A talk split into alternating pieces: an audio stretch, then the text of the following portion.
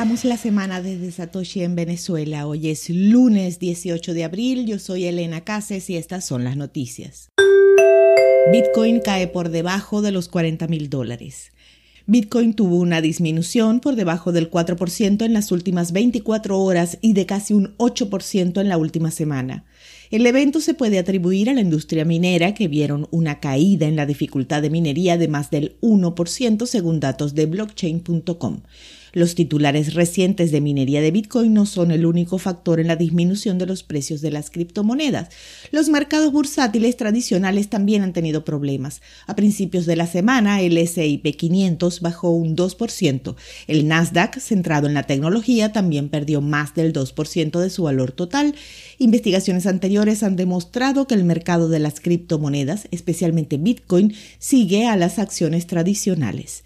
Según Arcan Research, el precio de Bitcoin se correlacionó con el SIP el mes pasado más que en cualquier otro momento desde octubre de 2020.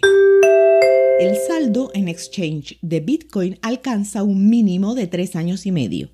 Con cada semana que pasa, las métricas de la cadena de bloques de Bitcoin divergen de los factores macroeconómicos bajistas, lo que ofrece esperanza a los titulares a largo plazo.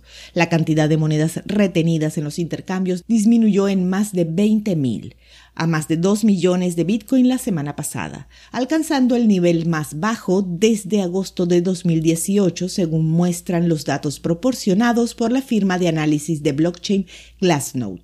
El recuento ha disminuido en 138.266 o un 5% este año, lo que indica que hodling sigue siendo una estrategia preferida en el mercado.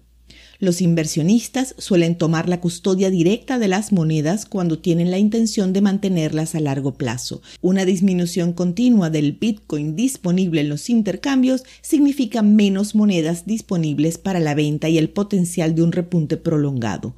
Otras métricas también pintan una imagen alcista. Por ejemplo, el porcentaje de Bitcoin inactivo durante al menos un año alcanzó recientemente un récord de 63.7%.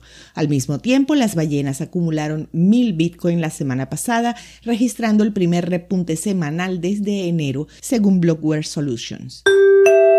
La Asociación de Bancos de Rusia presiona para criminalizar las billeteras de Bitcoin con autocustodia. La ADB, la Asociación de Bancos de Rusia, envió una carta al Banco Central indicando, y cito, el almacenamiento de criptomonedas en monederos sin custodia, es decir, fuera de las cuentas tradicionales en exchange de criptomonedas, debe ser criminalizado. Fin de la cita. La ADB también admite que quizás la responsabilidad penal no deba venir por la posesión misma de dichos monederos, sino por negarse a facilitar las claves a los organismos autorizados. El Ministerio de Hacienda anunció su disposición a considerar la iniciativa en la forma prescrita. Diputados y expertos a su vez lo califican de demasiado radical y difícil de implementar. La necesidad de medidas de responsabilidad estricta está motivada por la tarea de crear en Rusia un circuito cerrado de circulación de criptomonedas que, según el ADB, es imposible sin un sistema eficaz para excluir las criptomonedas sin custodia.